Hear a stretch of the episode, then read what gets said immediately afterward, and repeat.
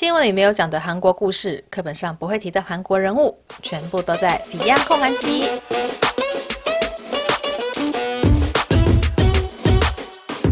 安妞大家，欢迎回到 Beyond 焢韩集这个 Podcast，我们这是第二十六集了。那上一集应该说上两集吧，我们讲的都是鱿鱼游戏，然后我的粉钻也是一直 po 跟鱿鱼游戏有关的东西，因为就是你知道，就随着这个热题热题，随着这个议题一直在发酵，就会有更多更多的新的资讯啊，或者说新的内容出来啊，像是说我前天 po 的一个 Netflix，他们最近跟韩国母星傻的就是一个年轻人很爱的网购社群平台吧，他们就推出了。那套参赛者的运动服哦，对，然后因为之前已经有一些是盗版的嘛，但是呢，这次是 Netflix 官方正式推出的，所以我想说，哈、好吧，那就也介绍一下。哎，结果其实大家好像也蛮想知道这方面的讯息，所以我就有点抓不准，哎，到底要继续讲还是说继续不要讲？因为我昨前几天又发现了一个呃，跟鱿鱼游戏有关，然后跟其他韩剧也有关系的一个关于一个都市发展的层面的内容哦，我就想说，哎。到底要不要拍？到底要不要拍？就是拍，可能就是要两个礼拜后才能上片吧。因为我这个礼拜要去江陵，然后要可能下礼拜天才能拍。下礼拜天拍完以后，然后再剪，那就可能会是诶下下下下礼拜才能够上片。所以啊，就想说，那热潮过了吗？啊，好难决定哦。但是我我还是蛮想拍的。我可能找一下资料，如果真的蛮多讯息，或者说蛮有趣的话，我就会确定会拍。对，就是先跟大家讲一下。然后呢，我想要补充一点，就是上一集最后我讲到说，诶，Netflix 的戏常常有这种擦干饼的感觉嘛。然后我后来就跟龙哥再继续的讨论，又继续的想了一下，然后发现说，啊，我知道说 Netflix 出鱿鱼游戏，它的呃会让我觉得有点怪的地方在于说，它的角色的情绪转折哦，可能不够的能够说服我，就是说他角色。呃的人性有些善有些坏嘛，那他的角色善跟坏之间比较没有那么的能够说服我，因为其实要说服观众投入那个戏剧，你必须要靠很多的故故事啊，或者说情节啊，然后他们的对话，然后让我们去投入嘛。但是呢，就是 Netflix 这个部分，这个出戏这部分可能还没有做得那么的完整吧。那我就跟龙哥说，我突然就想到，我很喜欢一个日本漫画叫做《猎人》，就是 Hunter。就是那个一直脱稿的 那个日本漫画家，然后我超级喜欢这部漫画，就是我可以可能隔个一阵子又重新从头再看，然后也都是津津有味哦，就是会看到停不下来，就是我觉得很喜欢他的那个内容。然后呢，它里面我很喜欢的部分就是它的主角那个小杰，诶。这是以前的翻译吗？我不知道现在的翻译叫什么名字。反正就是那个一开始的那个男主角，他对于坏人其实是没有什么好恶的。他可能有个坏人，他很坏，但是他有东西啊、很神奇，或是说某个技能很厉害，他就会很好奇的想要知道这件事情。而他不会去有先入为主，也不能说先入为主，他不会有世俗的这个判断，说这个人是坏人，那他做的事情都 no no 不 OK 什么的。他就是会好奇那个人所持有的一些特色，那我就觉得《猎人》这部诶漫画里面呢，它里面的坏人也是有喜有乐，然后也是有亲情有友情，然后也是有善良的一方。戏剧作品里面其实最爽快就是坏人好坏，好人很好，然后呢坏人就是会遭到恶果，好人就是会得赢得最终的胜利，这是最爽快的结局哦。但是我觉得。伟大的作品，或者说会让人重复想要看的作品，是一个坏人可以让人觉得好同情，然后里面的好人会让人觉得怎么有点愤慨，怎么有点不太好。就是这个角色要处理到说，你对他有点爱，又有点恨，然后又赞成又有反对，然后呢又不会说让你观众觉得很混乱，或者是说不想再看。其实是件。非常难的事情的，然后我就跟龙哥在讨论的时候，我们就说，诶，像之前《寄生上流》为什么可以这么红，然后这么的影响广泛哦？就是《寄生上》里面的主角，我们觉得他好像有点可怜，然后又没有钱，然后是比较弱势的。那他做了一些事情，却让人觉得有点不太好，就是有点坏。所以他这个我们很难一下子就判断说他是好人或者坏人哦。然后再下看下去呢，会觉得说，诶，这个。《寄生上流》里面的社长一家人呢，诶，好像人蛮好，但是好像又有一些坏的地方。就这种很多的细节堆叠起来，你就觉得说啊，是一个很有层次的故事哦。但是由于游戏就比较没有这么多呃转折，或是说层次的交错。但是我觉得，嗯、这也是它之所以可能可以那么红的地方，因为就是有时候不要太复杂，反而能够让人家呃一眼就看懂的故事是最有传播力的。然后我姐昨天也是传了一个她一个在中南美洲工作的朋友吧，就传了一张照片说，诶，墨西哥的路边摊也开始卖那个鱿鱼游戏的戏服，就是盗版的嘛。然后她就觉得天哪，这个戏真的影响力很大，连中南美洲的路边摊都开始有这样子的一个商品的风潮哦。那我们这集 podcast 呢？好，我不要离题，我要先跟你讲，我们这集 podcast 要讲的就是有关于我之前在韩国做的一个小小的创业哦，就是考试院的待定工作。那这个创业算是蛮意外的，就不是我一开始就想要做，它是慢慢慢慢发展出来的。那它让我赚到的钱，这个大家应该会最好奇吧？这个小创业，我也觉得算是斜杠的一的一种，因为就是同时间我也在做别的事情。它让我前前后后赚进应该有台币上百万，就是其实没有很多，但是呢，就是总金额就加起来听起来也。蛮不错的吧，就是有上百万的收入，呃，但是我我我没有认真记录了，所以我不太确定是是上上百是百上到哪里，你知道，就是一百零一万也是上百万啊，九百九十九万也是上百万，但是好，我确定我不是什么九百九十九万，我应该没有到五百万，但是我我真的没有在记录说我呃上百万是上到哪里哦，然后好的时候可能一个月的。这个营业额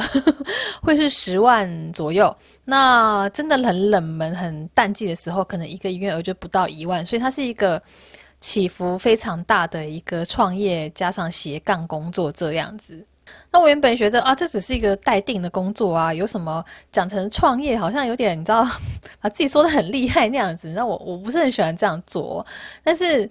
就是我原本年初是有打算要写一本书，关于讲斜杠的东西嘛，然后那时候就有做了一个大纲，然后大纲里面就想说，哎，其实这也是我斜杠生活的一环啊，就是我做代考试院待定这件事情，所以我呢我就放了一个 chapter 是专门在讲这个，然后就整理了一些呃里面的内容，那这里面就包括了说，哎，就怎么样去观察这个趋势啊，要怎么样。做这个定价啊，或者说我要怎么样去拓展我的货源，我要怎么跟房东打交道等等的。那其实这些在当下做的时候，我是没有这种创业的思维，我是没有想说我要怎么样做大，我要怎么样啊、去真的去开拓货源，怎么样去跟竞争者做差区别，完全没有。我就是很野生的，就是觉得啊这样好像比较好，那就这样做。对，虽然说我以前有念过一些商学院的东西，但是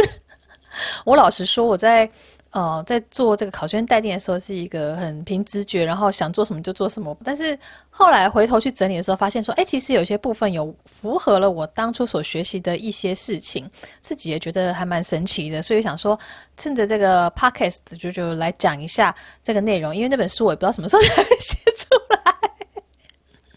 因为实在太忙了，我就觉得。啊，好像写书变成不是一件那么吸引我的事情，然后想说，好吧，那就透过 Podcast 把这个故事讲讲，不然的话好像有点可惜哦，就那个内容放在那边。那其实说考试院待定是一个创业，但其实我们在做这种 YouTube 啊、影片啊，或者说在 Blog 写文章，或者说我现在做这个 Podcast，其实我觉得它也是一种创业的一个一个形式哦。然后我最近在看一本书，应该是前几年的畅销书了，因为它是二零一九年出版的，它叫做《原子习惯》。然后我就觉得说，哎，我怎么讲呢？就是 对于畅销书有一种，嗯、是哦，就是有时候上有些畅销书就是很难看。就不知道为什么那么红哦，然后一直没有去特别的想要把这本书买下来看，可能有一个人推荐了吧，然后我就说好好好，那来看一下好了，就把这《原子习惯》买了以后就啊、呃、打开来看，后来发现他这本书真的非常好看诶，就是我这个人是会定期的看一些商业方面的书，就是有人会说是心灵鸡汤了，但是我就觉得说会呃算是给自己的工作历程，或者说给自己在日常生活中多一些。努力的动力啊，就是看看别人说啊，原来可以这样做，可以这样做，好，我也要这样做。然后可能看完书继续划手机之类，也不一定，但是还是会获得一些启发哦。那像《原子习惯》它这本书，它是讲习惯嘛，但是我在里面就看到了很多我觉得可以运用在关于创业或者说在做创作时候的一些很符合的原则或者想法哦。像是它里面就有一个，呃，我现在手上没有拿书啦，就是我是买电子书，但是我上我现在没有开着它看，我就是凭着我的记忆力在讲。就它有一个说法是说，你的这个习惯呢，你不能说就是习惯当成一个目标而已，而是说你要把这个角色给放大。例如说，哦，我想要减肥，那我的目标不应该是说，诶，我要减十公斤，那我要，呃，为了这十公斤，我要努力培养运动的习惯，或者说吃的很健康的习惯。他说，你这个目标你应该改成说，我想要成为怎么样的人？就是我觉得，就是把你的这个目标放得很大哦，就是你不是为了那个十公斤，而是一个更长远的想法去做这个习惯的培养。那我如果是想要减肥的话，我不应该说我、哦、我想要减到几公斤啊，这样子是一个目标，而是说我要想要当一个可以健康生活，可以可能很自理自己的呃食物、运动的一个人，就是我可以做好自己的管理。这样子的人，所以当你想要培养习惯的时候，你这个定的这个目标啊，呃，反而不是那么小的一个哦，减个五公斤、十公斤，而是我想要成为怎么样的人，这样子的一个方向哦。那我为什么会觉得这个作者他讲这样的事情对我来说是有一种醒思的呢？就是哦、其实我们在做内容，就是我我在 f i 我本人。不是说大家的意思，我说，比方我自己在做这个 YouTuber 或者在做一些文章、影片的时候呢，我其实觉得不应该说，哎，我是一个 YouTuber，我应该把自己想成是一个内容的创作者哦。这也是呃，台湾跟韩国在用词的时候有点不太一样的地方哦，因为台湾很喜欢就叫说，哎，YouTuber，或者说你是呃直播主，又或者是你是 Blogger，那其实还有更多是什么？经营 Facebook 的人，那可能大家就不知道怎么叫他，不能叫他 Facebooker 吧，很奇怪啊。那 Podcaster 也有 Podcaster 这样子的词，但是好像比较少有一个统一的词哈。最多人用的可能就是网红，或者说 KOL，就是啊、Influencer 这样子的东西。那我自己就觉得韩国的这个用词我比较喜欢一点，就是是 Content 词，就是他们泛称这种。例如说影片啊，或者说啊、广播啊，或者说文字，他们会说这是内容。那包括了甚至到呃漫画啊、戏剧啊，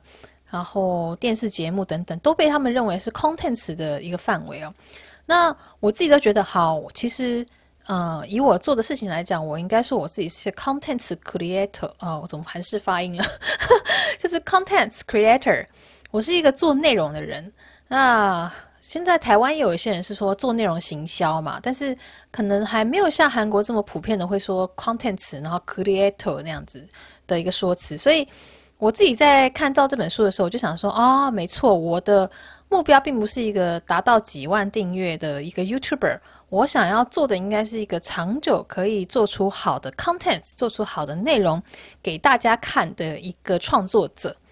对我就觉得说，哎。看到这个《原则习惯》这本书，然后就有对应到自己的生活，然后有一些想法那样子。那其实这个呢，也跟我的这个考试院的待定创业哦，有意外的符合的地方。因为我为什么会开始做待定考试院这行，其实真的是一个意外。我就是大家都知道，我很喜欢看房子嘛。那其实，在韩国的时候也是，我就会很好奇我的同学们都住在哪里。那我一开始是住在考试院，就是。你知道就是短期住宿的空间，然后里面有分像雅房、套房那样子。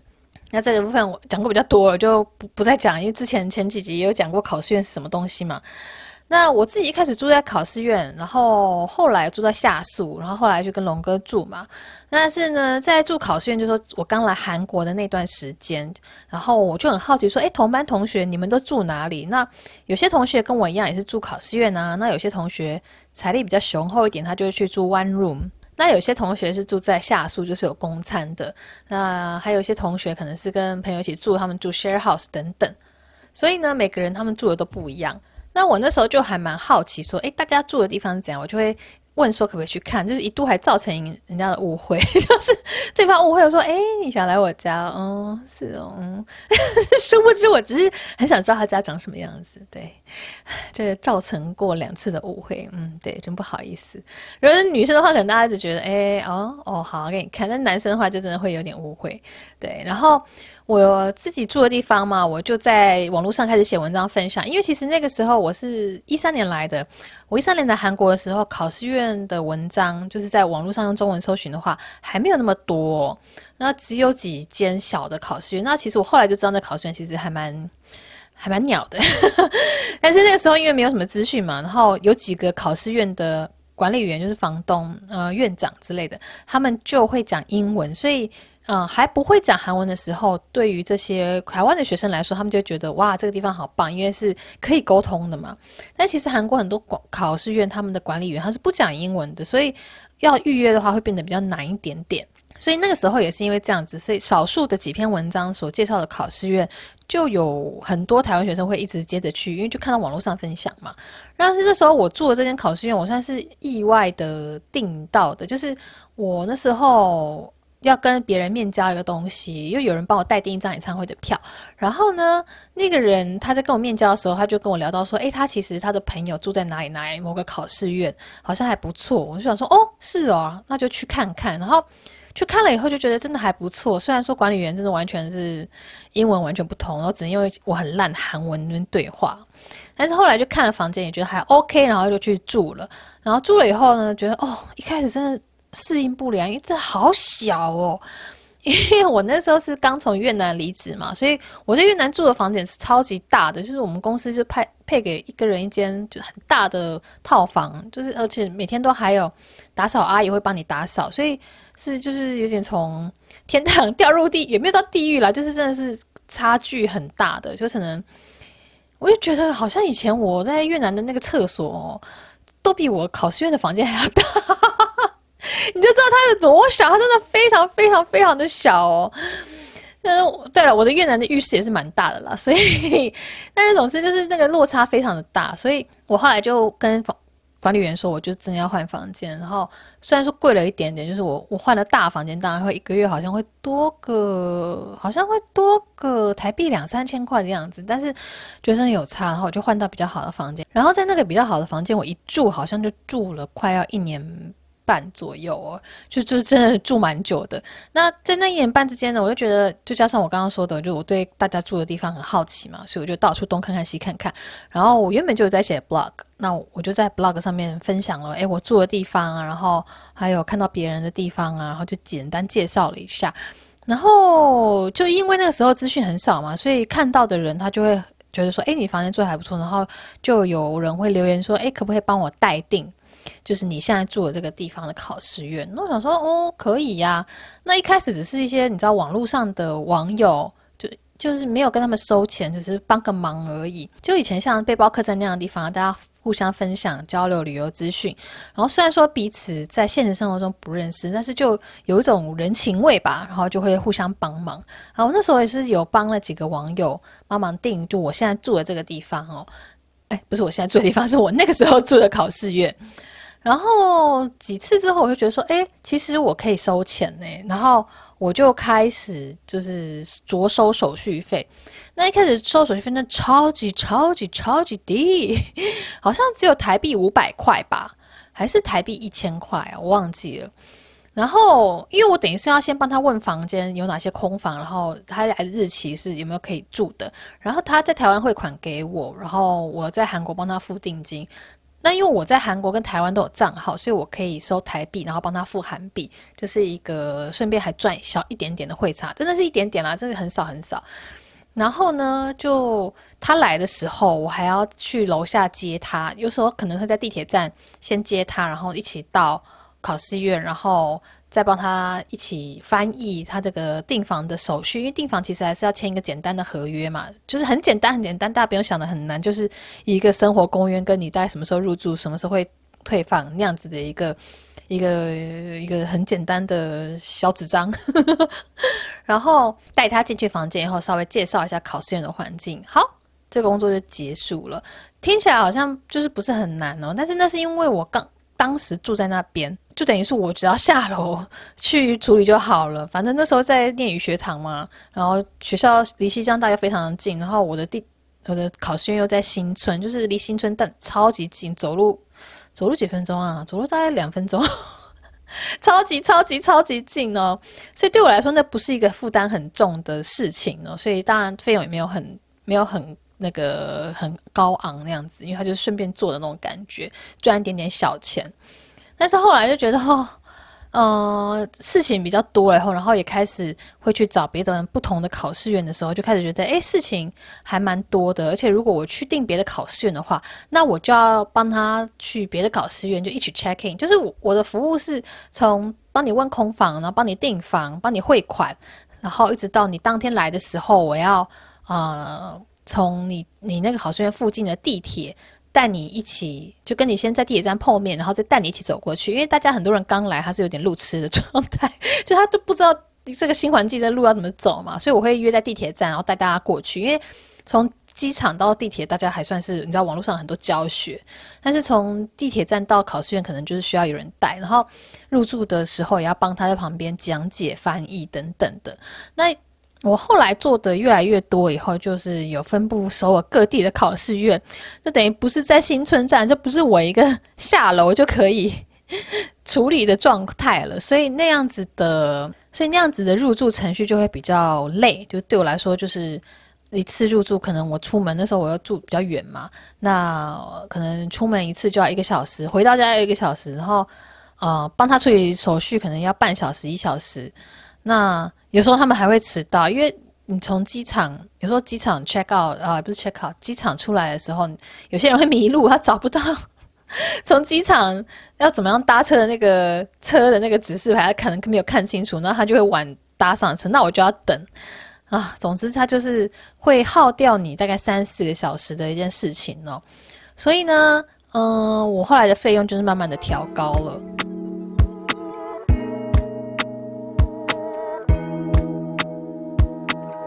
那时候因为还在念西江大学，所以啊、就语学堂了。然后在活动范围都是新疆、新疆、新村，所以说就还是两千元左右。因为在新村，我就是就是也是在我家附近啊，就虽然说不是我家，就直接走下来就是，而是就可能还是新村其他地方，但至少没有太远。然后后来是后来真的搬离新村，然后加上考试院的呃待定的范围越来越广，就是有不同的大学的部分。像是说，哎，首尔市立大，然后首尔大哦，首尔大超远，因为它在汉江以南，汉阳大、庆熙大，然后什么弘大，哦，还有成均馆等等，就是它真的就是比分布比较远，然后但是我又不能够定得太贵嘛，你就知道说，呃，你这个待定的服务，大家会觉得它有一个极限，就是你订太贵的话，大家会对你的服务的期待会越来越高。所以说，你订太贵的话，其实也是给自己压力，因为你要相对的付出那样子程度的一个服务的范围嘛。所以呢，我那时候一开始是觉得两千块 OK，但是，呃，到五个人会觉得，哎，赚个一万块好像还不错。但是其实他到后来觉得有点累，然后呢，我就一路涨，可能涨到三千，然后涨到四千。然后后来觉得，就是四千五是一个比较 OK 的范围，因为到五千以上，大家觉得好像太贵了。你知道五千就是就是半个一万呢，就是五十 percent 的一万呢。所以呢，我就想说，好好，嗯，四千，因为想说是要四千九，但四千九听起来又很故意，就是你知道，就是不敢到五千就弄个四千九，所以我后来就是开四千六。然后呢，如果有按赞我的粉丝团，因为后来又想顺便一些宣传一下粉丝团嘛，就是有按赞我的粉丝团的话，那就会再减一百块，就是打折一百块。但其实我也不跟他们要说你有没有按赞我粉丝团，截图给我看啊，因为那种东西很好取消嘛，就是按赞截了图之后再按赞取消赞，那不就好了吗？所以说，我就抱持着一个，反正这是一个行销的话术吧，就是呃，真的是很多人乖乖按赞啦，就是他本来就透过粉丝团知道我的。所以，嗯、呃，我反正就是给大家有种，哎，好像有获得折扣的感觉，所以就是会说四千六，然后你按赞的话就是四千五那样子，那大家就会觉得，好好好，就是你获得一个 discount 的那种开心感。对，这也是做生意的一个很重要的地方哦。因为我自己是在做一些报价，包括不管是 Facebook po 文、业配团购，又或者说 YouTube 影片的时候，我发现大家其实非常的喜欢有打折那种感觉哦，应该。就是我虽然说从事，呃，就是我徒劳了这么久，但有时候还是有点天真，就是我会觉得好烦，我很讨厌就是杀价砍来砍去的。我我跟我妈都是一样的性格，就是我就觉得去买个东西，你这个价格是多少？我觉得 OK，我就买，我不想要跟你砍价，你也不要故意抬高，然后再再给我砍价。我就觉得就是我就觉得杀价很烦，所以我有阵子是去非洲两个月嘛，就是去突尼西亚两个月实习的时候。然后那边人非常非常的爱这种 negotiation 的文化，所以他们会开超级高，然后让你杀，你甚至可以杀到二十 percent。你知道，就是原价一千东西可以杀到两三百，他们可能还是卖哦。那你就会觉得哇咧咧，那如果我在一千的时候就给你买，我不就是傻子吗？对，然后就是要讲很久，他们可能会花一个小时在跟你那边来回的杀价，我觉得好烦哦。就是我觉得你你多少就多少，你不要跟我那边。讲的有的没得的，所以说我那时候哦，应该说我之前啦，在报价的时候，我就会报一个我觉得 OK 的价格，我就报了。然后发现，哎，其实很多厂商他们都会想说，可以砍一下价格，就是能砍就砍。然后我就觉得，哇，我有点悲戚，就 是我应该要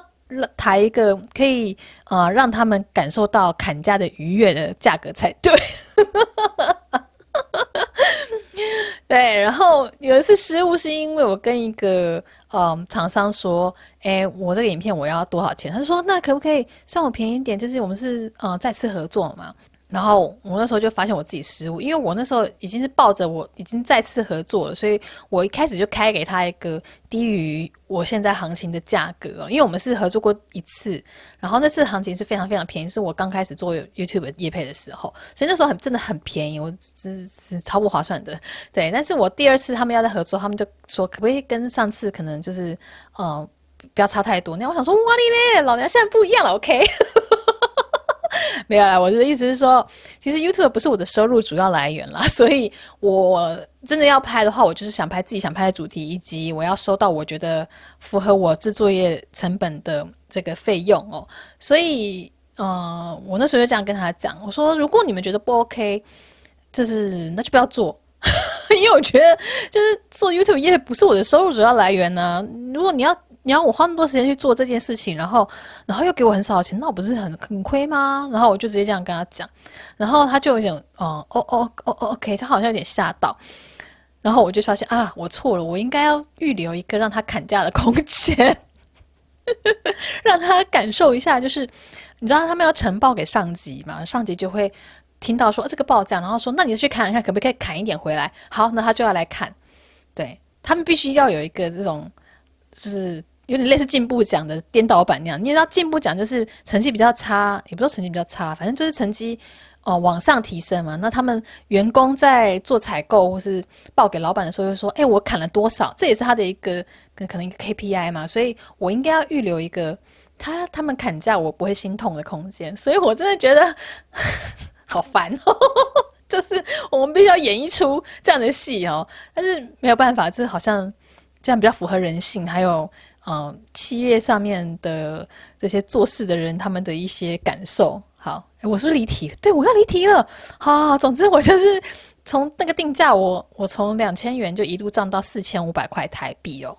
那这个四千五百块台币是待订房，就是我帮你问你来的日期有没有空房，然后给你呃，应该这样讲啊，我从头讲一次，就是我的服务那时候是这样子，会请学生先跟我讲他的对于房间的条条件的要求，他的预算，然后呢，呃，他有没有看到什么样不错的房型可以让我参考，所以我等于是一个非常。量身打造的服务，就是我会依照你的需求去给你推荐，我觉得 OK 的考试院。那这是因为我看过非常非常非常多的考试院，我有一个 Excel 的清单，然后还有一个应该有几十 G 的那个资料夹，里面都是各家考试院的照片哦。所以当学生这个丢他的需求出来之后，我就会觉得 OK，那有几个考试院我觉得是符合你的呃想法的，那我先给你看看，你觉得 OK 的话，我就再去问他们有没有空房。对，这就是有一个，老实说有一点点复杂的流程，但是那就是我当时作业的方式。然后他我就打电话去问考试员说：“哎，那个日期有没有怎样的房间嘛？”然后问了以后再跟他说，然后再请嗯学生决定。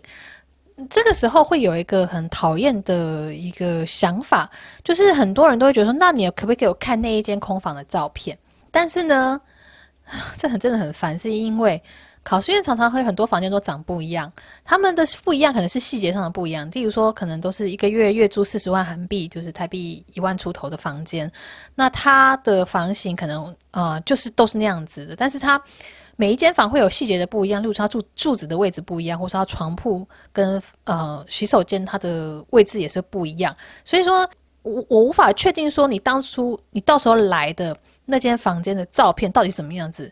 因为除了房间很多不一样之外，还有一个就是房可学生可能是呃两三个月之后才来的，那他不可能说把这个房间就空着等他等两三个月嘛，他一定先租给别人啦。那他租给别人的时候，那个人住在里面，他他住在里面，我怎么可以去拍照？就有些房东是愿意可以给拍照的，就是他会征求住客的同意，然后就拍照，又或者说他也没征求。我也不知道，总之，对我也是可以去拍，然后就是用很复杂的方式，我例如说我要先跟房东讲，然后房东去帮我问，然后那个人愿意让我拍，然后我再拍。但是拍了之后，房那个学生可能会说：“哎，这我不想订。”那我做那么花那么多时间去要一张照片干嘛啊？那个时候大家会对于说啊，房间订代订房是有一个很。很高级的服务的要求，但是其实韩国的文化，房东其实不会理我这件事情，他不会去把那间房间打开来给我看照片的，他就是说你就看其他的空房照片做参考啊。所以我一开始呢也以为说，诶，我可以做非常客制化，就是让学生在来韩国之前就看到他所要订的那间房间的照片是怎么样子。后来真的下去跟很多考试院房东打交道以后，就发现这样子是这是不可能的，就是就我刚刚说的嘛，有可能现在有人住在里面啊。然后也有可能说，嗯，四十万的房间每个细节都不一样。你真的要跟我计较说这个柱子的位置，或者说怎样怎样的时候，我真的是这是很很很难做诶。所以我我后来就是有一个 FAQ 哦，我现在打开来看一下，因为我已经很久没做这个。我那时候因为太多人都问一样的问题，很类似的东西，所以我就有做一个 FAQ，就是例如说看到有人填单进来问说他想要待定的时候呢，我就会、呃、有有询问他的需求，我基本上会有个 Google 表单。就是请大家先填单，填自己的基本资讯，包括了说 Line 啊，然后 email 啊，或者说名字，然后是要找哪一区的房子，就是一些基本的问题。然后呢，看到这个表单以后，我会再回信给他说，哦，我看到你的东西了。那我就会再继续问 detail 的事情，例如说，我问他是来练语学堂还是打工度假，然后问他有没有喜欢的房型或是地区预算考量，然后或者说他是念夏季班或是冬季班，然后。另外，我另外还附上一篇文章，文章里面有更细节的一些呃房型，不同的房型介绍。因为有时候他根本不知道自己喜欢怎样的房型，那我就有一篇文章是有列出很多的房型给他们参考，然后他们就可以去看那篇文章，跟我说哦，里面的某一间是我喜欢的 style，那我就啊、知道他的那个取向，取向就知道他的喜好，那我就会推荐类似的给他。那我刚刚最前面不是说，诶，他是念语学堂还是打工度假？我会问嘛，就是因为，哦、有些房间可能是他离语学堂比较近，或说他离地铁比较近，或是说他想要来打工度假，却跟我说他想要住在回基站，就是回基站也是交通蛮方便，但它是比较偏的。那其实很多韩国的打工度假那时候的职缺很多是在明洞或者说在弘大新村。然后他如果说他要去住回机站的时候，我就会觉得说你干嘛跑去住回机站？就是从回机站搭到新村可能要个三四十分钟之类的。那我就会说你你不要住回机站，你为什么要住回机站？然后就问他呃的理由，然后他可能会再跟我说啊，因为怎样怎样怎样怎样，就是。很多人不了解韩国考试院的时候，他也不知道说自己的需求要住怎样的考试院才会被满足，所以我等于是待定之外，我还要教育客人的概念哦，所以我就是有一个 FAQ 的一个一个问题格式，然后就丢给他们，请他们帮我回答一下。那他回答的越详细，我就可以越为他推荐出适合他的考试院。对，哦，怎么听起来觉得我服务很好？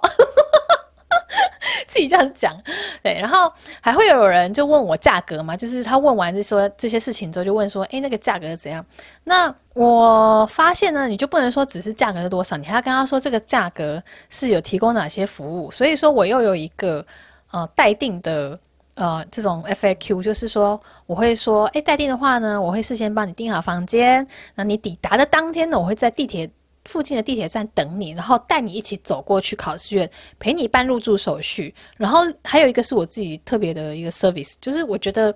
刚到韩国人，他难免会有点慌，他会不知道说，嗯，要用哪些东西，或者去哪里买哪些东西，所以我就还会说，哎，在那个报价文里面，我就还会写说，我还会介绍你说附近的环境怎么样，还有你怎么样走去学校。就如果他是在念语学堂的话，我就还会教他说怎么样从考试院走到他的学校。哦，越想越觉得好贴心了。哎，我现在没有在做这行了，所以不不要来找我帮你订哦。虽然说我觉得我服务很好，然后我会教他一些在韩国会用的 app，像是地图的 app，然后哦，一些搭巴士的一个搜寻的 app 等等，然后还会教他怎么搭公车。就是你搭公车是一个比较进阶的嘛，因为你上下都要逼，然后你还要看那个站牌什么什么的等等。我就会说。这个是我的服务，然后我最后面还会讲说我的代办费是台币四千，哎，我写四千六，然后那时候哦，后来好像在宣传我的 YouTube 频道啦，不是粉粉砖了，所以我那边就有说，如果你有订阅我的 YouTube 频道的话，还可以折一百块，你可以先想想看再跟我说，因为我老实说，我觉得我的费用就是它不是便宜的，因为我觉得我的服务很好，我干嘛要便宜啊？哎，那些服务就我的时间和我的精神都是成本呢。所以呢，我就是会这样子在报价的时候顺便讲一下我的服务的一些特色。但是很多人，当然他看完以后就觉得太贵啊，他就没有没有就是再回复，也是有的啦。但是大部分应该应该有六七成都是会说好，然后要怎么样付款，然后就会另外会有在那种付款部分的 FAQ。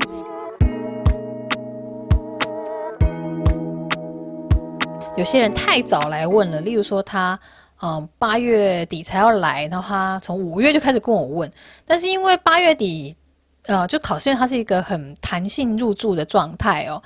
它可以在怎么讲？你要离呃退房的一个月前或是两个礼拜前跟房东讲就好了，就是你不会需要说签一年的合约，所以说它是一个月一个月算嘛，你每个月到了你当初入住的日期的时候，你就再缴下个月的房租，你就是自动的续约了，所以你。就是房东他自己也不知道，到时候会有哪些空房出来，因为那些房客可能会一直住下去啊，那这也有可能说，哎，他后来就走了。所以说八月底的房间，通常到了诶七月底才会知道。嗯，有一些做得更好的房东，就是比较。哦，有在做这种库，说库存管理有点怪怪，但是反正就是房况的管理的，他可能就是会预先去问所有的房客说，你们大概什么时候会退房，就提早跟我讲。那有些房客他是很明确的，就是我这个学期结束我就要走了，所以我就是那个时候我已经订好机票，就是那个时候会走。那房东预先知道他会走，那他就可以把那个房间预先跟我说，诶，这个房间到时候会空出来，你你可以就是就是让学生来订。那那这样的话就很棒啊，我就可以事先知道。但是这是后面有默契，这是一开始没办法做到的。这是我跟一些固定的房东配合到后面的时候，他才愿意去做这件事情，因为他知道我手上有很多学生，可以让他们放到他的房间里面去，放到他房间里面去，讲到娃娃一样。反反正就是就是我们可以没合起来，所以他就会愿意提早帮我确认他的空房状况。但是一般来说，其他考试院的房东是不愿意做这种事情，因为他们就他们的模式就是这样子，没有原因的，就是是文化差异。所以说，我就还会有一个 FAQ 是说，哦，我看到你填的单了，但是你你要来，你八月二十九号来的话，现在太早了，大约七月初我才可以问得到空房的状况。哦，对对对，我在那个。Google 表班，表表单，我在 Google 表单要他们填资讯的时候，也会问他们他们的飞机时间，就是他们什么时候会飞来，然后他们的落地时间是几点，因为呃，我才能够确定说那当天会有多少学生入住嘛。我要瞧不同的空档，然后甚至要请小帮去帮我陪他们办入住，而且还有那时候哦，那时候超多人爱飞红眼班的，就是红眼班的话。他们十点才落地耶，然后十点落地，他们到市区或是真的到考试院能够到的话，他们都已经十二点一点了，因为你知道首尔很大啊，所以后来我就学乖了，要先知道说他们是几点落地的，然后哦，如果是六点之后落地，我就不接，就是会叫他们隔天再入住，因为六点落地，你等于进到市区可能八九点，然后我还要陪你 check in，然后还要。介绍附近环境，重点是那个时候附近很多店都关啦，也没办法做什么介绍啊。我觉得就是对双方，然后对房东都不是一件好事，所以我如果看到那种六点之后落地，我就会说，那我们隔天才办入住。我我的原则就是这样子，对，就是会事先要把哦、可能状况先跟他们讲啦，不然的话真的是累死自己。这是我看到填单之后的 FAQ，然后其他还有就是考试院的生活问题，例如说最多人问的就是有没有提供棉被，就 是我就会写说棉被不一定哦，有时候考试院有前人留下的可以用，有些没有，就是这这这是真实的，就是不一定。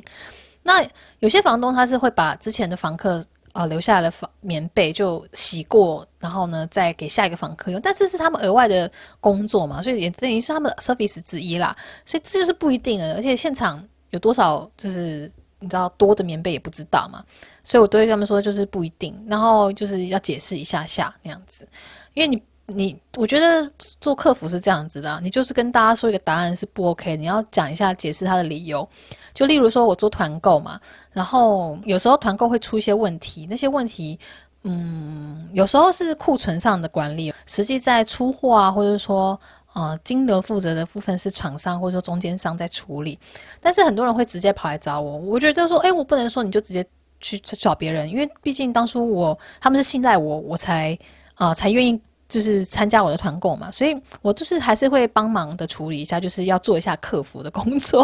然后那时候我就觉得非常重要的事情是，你要同理这些就是跟团的人，就是要把他们当做是，我觉得不是客人了，而是一种你的朋友有点不开心，那你是不是就是要先安抚他的不开心呢？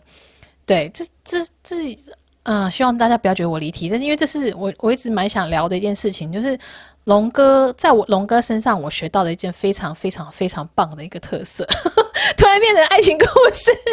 离题又算了，还从创业变成变成爱情。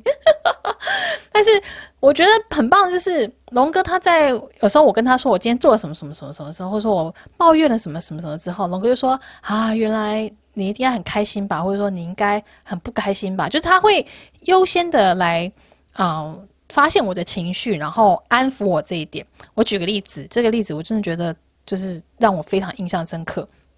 就是我们隔壁邻居隔隔壁吧，就是他刚搬来的时候呢，他们就是用那种抛浆一撒，就是包包装搬家，就是把家旧家所有的东西都搬过来，然后搬到新家，然后再归位。所以说他们搬了超多垃圾过来的。为什么会知道这件事情呢？因为他把很多东西都堆在走道上。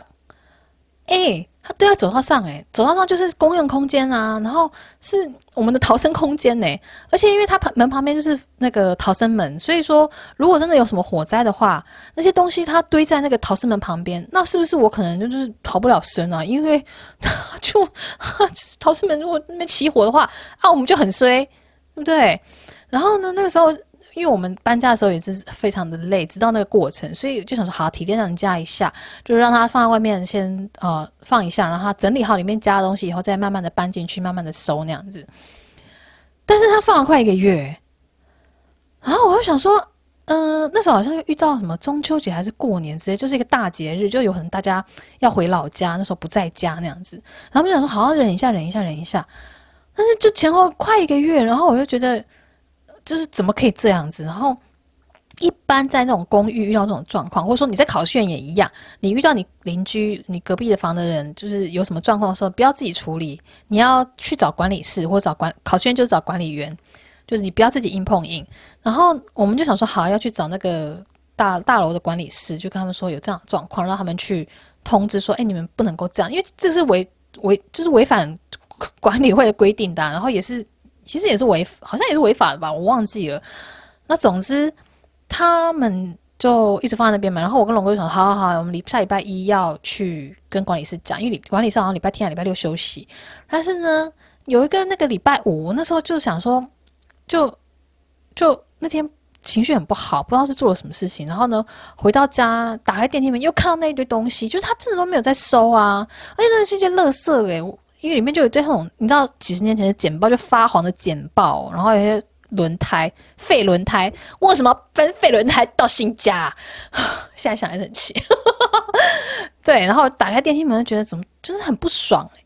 然后呢，我真的那天就真的超不爽。然后我就刚好又前一阵子，就那个时候的前一两个礼拜，有一个那种高楼火灾的新闻，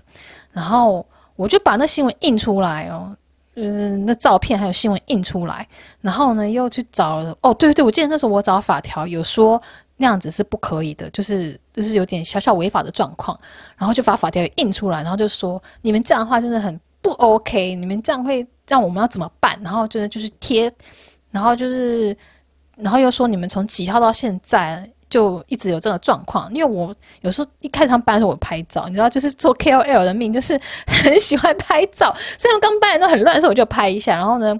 哦，怎么隔几天还没有搬走，就又再拍一下，然后到最后那天也是很不爽的时候，又看到东西，我再拍一下，然后我就有写说你们是几号搬来的，然后呢几号到现在？怎么东西都没有变，然后一直是这样子，然后就把这些所有的资讯印出来，然后贴他们门上，还有贴他们东西上。哦，然后刚好他们那天有一个包裹，就是一个很长形的长条状，我不知道什么东西的包裹。然后，我就把他的包裹推倒在地上，发出一个超级超级大的声音，然后敲他们的门。然后呢，我就回我家。就是你就会发现，如果他是在里面的人呢，他就会觉得，呃，外面怎么那么吵？然后就出去，然后打开门一看，外面没有人，因为我已经回我家了嘛，呃，没有人。然后呢，诶，你家的门被贴了东西，然后你的行李。你的杂物上面也被贴了东西，对不对？然后就这样，然后呢，他们就是，嗯，把那个纸条收走，因为就是我写好多张大那种 A4 大纸条，然后把它收走。然后呢，我我后来又不知道找到什么资料，就是新闻的什么火灾顶的照片之类的吧，我又再印出来，然后我再贴一次，因为他们把它撕走了，我就再贴一次。然后呢，又再敲他们门，然后又把那个包给啪当倒下去，然后我又再回我家，然后他们又再出来，然后呢，他们。他也没来跟我说什么，因为那层就只有我跟他。那个时候是我们只有两我们两户入住的。然后呢，他就也没有说什么，也没来敲我的门说什么哦。然后突然就一个后来啦，就听到，因为我不敢，我就俗辣嘛，就发完脾气之后就不敢出门，我就躲在家里面。然后你就听到外面开始有人稀稀疏疏稀稀疏疏，不是在讲话哦，他在收东西，他开始在整理东西。哦，然后我那时候就觉得说，哼，哼，哼，哼，就是你知道不凶你们，就你们就还要把我当病猫，嘿嘿，是不是？是不是？嘿嘿。然后，然后我呢，我就传那个卡卡，我跟龙哥说这件事情，我就说，嗯，我做了这些事情，就是我我因为我贴那个纸条在他门上嘛，我就照下说我贴这纸条的，然后我还跟他们跟跟他们做，我还做了什么敲他门什么的，我就跟龙哥讲了一下。然后呢，如果是我觉得啦，如果是我知道我的朋友这样做的话，我会应该直接跟我朋友说：“你疯了吗？你就是你干嘛用那么激烈的手段？你干嘛？你不怕你自己危险吗？人家不会来报复吗？什么什么的，你就刚好跟邻居打坏关系啊！”但是呢，龙哥他的第一句话就说：“哦，菲亚，你是压力很大吼，就是这件事原来造成你这么大的压力，我都不知道，你一定压力很大。”然后觉得，嗯、对我压力好大，啊，没有哭啦，没有哭啦，只是就是内心有那种情绪，就是瞬间，就是原本一个很愤怒的情绪。然后，但龙哥就理解到说啊，你是因为这件事情真的让你心里压在你心上很久，你真的很不喜欢说公用的走廊有这样的状况，你一直在忍耐，你一直在。嗯，同理你的邻居说，他们搬刚搬来很混乱，但是呢，你同理了一个月，然后最后造成你自己心上这些压力，原来这样子造成你这么多的压力，然后你才会做出这样子激烈的反应跟选择，然后我就觉得哇，就是我自己都没想到这件事情呢。但是龙哥他就想到说啊，你一定会有点，你一定是不开心吧，你一定是这件事情让你有这些压力吧，然后我觉得说哇，他真的就是知道。呃，就是人的内心深处的一些情感的需求，然后会做出一些回应。我经常讲考生创业，我知道，好，好，然后呢，所以我我就是有学习到这点，所以后来我有时候在跟朋友聊天，老实说，我我就是一个死老妖，我很爱讲这个老大老妖的性格的关系哦。但这个又可以讲很久，但是我就先讲，我觉得我这是一个非常老妖个性的人，就是我很想要讲。我的事情，然后呢，我很想要分享我的事情，然后别人在讲什么，我会扯到自己身上。其实这是很不好的的习惯啦。然后我我我就有发现说，有时候别人可能在宣泄情绪，在讲什么，但是我就是思想跳很快的人，我就开始想别的东西，然后我就会跟他说：“哎，我想到另外一件事情。”然后就就就没有去跟上这个主题。但是，哦、又或者说别人在讲事情的时候，我只看到那个事情，我没有看到他深处的一个感情的需求，所以。嗯，就是从龙哥身上，我就学习到了说啊，有时候就是先看一下他做这个事情，你有时候觉得他怎么那么疯啊，或者说他怎么会做这样的选择的时候，其实他背后或者说他心里面是有一个情感的什么被安慰的渴望，又或者说他需要有人赞成他或是理解他那样子。所以我在跟朋友聊天的时候，我就也会慢慢的用这样的方式去啊跟朋友在对话。就例如说，有朋友她可能跟她男朋友吵架，或者怎样怎样怎样的话，有一些争执，然后我就会说：“哦，你应该是想要你男朋友做怎样怎样的事情，但是他没有这样做到，然后让你有点不开心。”他说：“对对，没错，就是这样子。”但是因为，嗯、有时候情侣吵架，他们是很针对事情在吵，可能就是。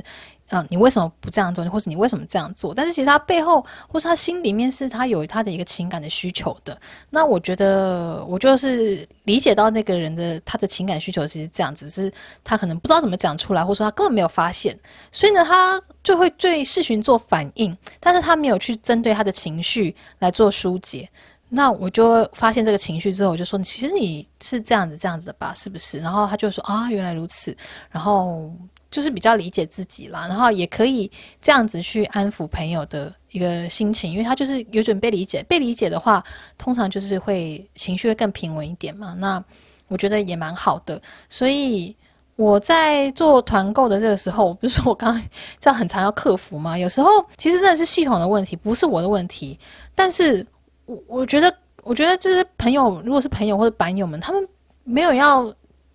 老实说，我收到讯息都是非常非常非常的客气的，就大家没有要凶我，他们就说，诶，怎么，呃，会有这样子没办法结账的关问题，或者说，诶，为什么东西还没有收到？他们都是很客气的询问我的，然后我就会觉得说，如果我是消费者，我 我都花钱了，却。却一直遇到这样子的的的状况，例如说，呃，这个页面一直显示缺货，我 我多想买啊，一直缺货，我不能买，不 是好痛苦哦。那我就觉得超不爽的啊。然后，所以我就会觉得说啊，真抱歉，就是让你就是明明那么想买了，却有这个流程的关系，让你要重复尝试好几次。我就会先对这个部分先说不好意思，就是让你这么想买，却嗯要花那么多功夫来购物，就是。就是我会先抱歉这件事情，因为，呃，虽然这是有时候是系统的问题，但是系统这个有问题的部分不应该是版友们或者是说我的读者们来承受的，就是他们只是想要消费而已。但是系统出问题的话，这个不开心的部分是。他这些版友们在承受，那我我觉得我要先去理解他们不开心的这一个部分，然后再去跟他们，哦、再去跟啊、窗口或者说工程师去问说为什么会有这样的问题，然后再来跟他们解释。那有时候做这个解释也不能说哦就是这样的问题，而是还要跟他说可能是怎么样子，所以会怎样子，然后我以后会怎么样子预防。我觉得要让大家知道说有这个问题的时候，我会怎么样解决，然后以后会怎么样的防止。大家听了会觉得比较踏实，而不是就跟他说没有其他人没有这样的状况啊，怎么只有你我有这样的状况？我觉得这这种客服我的回答是非常非常非常糟糕的，就是我我绝对不会，也不能说我绝对不会这样这样。嗯，因为有时候是真的，就是没有人其他人这种状况。但是我会换个方式说啊，就是我不会说那是你只有你有这样的问题，好像是只好像变成你的错。总之就是不要让版友或者这些消费者或者读者 whatever，就是买东西的人有这种我明明就在买东西，为什么是我的错那种感觉啊？这个是我觉得很大一部分是龙哥的关系，我才可以比较理解这部分。为什么我讲这个讲这么久？哎，那我要顺便宣传一下我在团购哦，因为最近在那个开始开后的团购上礼拜，然后因为有超多人，其实我用的保养品都是非常，还有化妆品都是非常的固定那几样，就是没有没有太多的变化。有啦，有精华液我会常换来换去，因为我觉得我就是很想 尝试。太不同的牌子，韩国太多牌子了，就很想要试看看别的。但是因为进入换季的时候，我就觉得后的那个重生蜜铁真的真的很好用。然后我之前开团是开那个顺三七的那个肌密露嘛，那个是我一直有在用的。然后后的蜜铁循环精华也是我一直有在用的。但精华液我就换来换去。但是进入秋冬之后，我就觉得，哎，这皮肤真的比较比较比较敏感，然后比较就其他家精华都没有办法。很很完美的 fit 这个状态啊，但是我就用问回了这个后的重生蜜铁，就是之前就有点那种爱用爱尝鲜别的精华液，但是现在用回重生蜜体，也会觉得哇，它真的它真的很好用诶。对，所以我觉得如果大家有需要的话，就可以去看那个团购的网址，我会放在 Podcast 的说明，又或者说你去我 FB 也可以看得到。对 p o c k e t 的说明大家要看呐、啊，因为上一集就是有人问我说：“哎，Fion，你中间放那首歌好好听哦，就是就是那个韩国情歌王子朴孝信的那首《野生花》《野生花》。”然后我他说他就 IG 问我说：“哎，这两首歌好好听哦。”你有没有连接什么？我说我连接有写啊，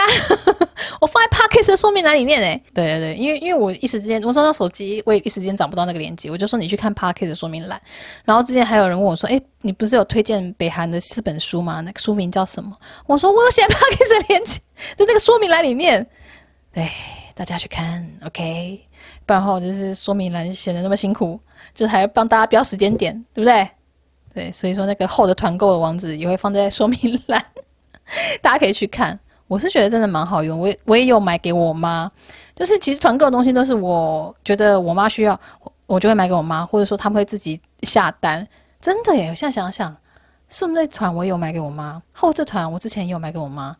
哦，然后还有什么吸尘器我也有哦，那 吸尘器不是我买的，吸尘器是我姐买的，我姐买给我妈。然后还有什么果汁？果汁我妈自己买的。哎，对，我怎么说他是怎样赚来的钱，就是要自己买回去。哎呀，对，就是这样也不错啦，是跟自己的团的概念。好，我们要继续讲考试院创业。我觉得这是有离题的，对不对？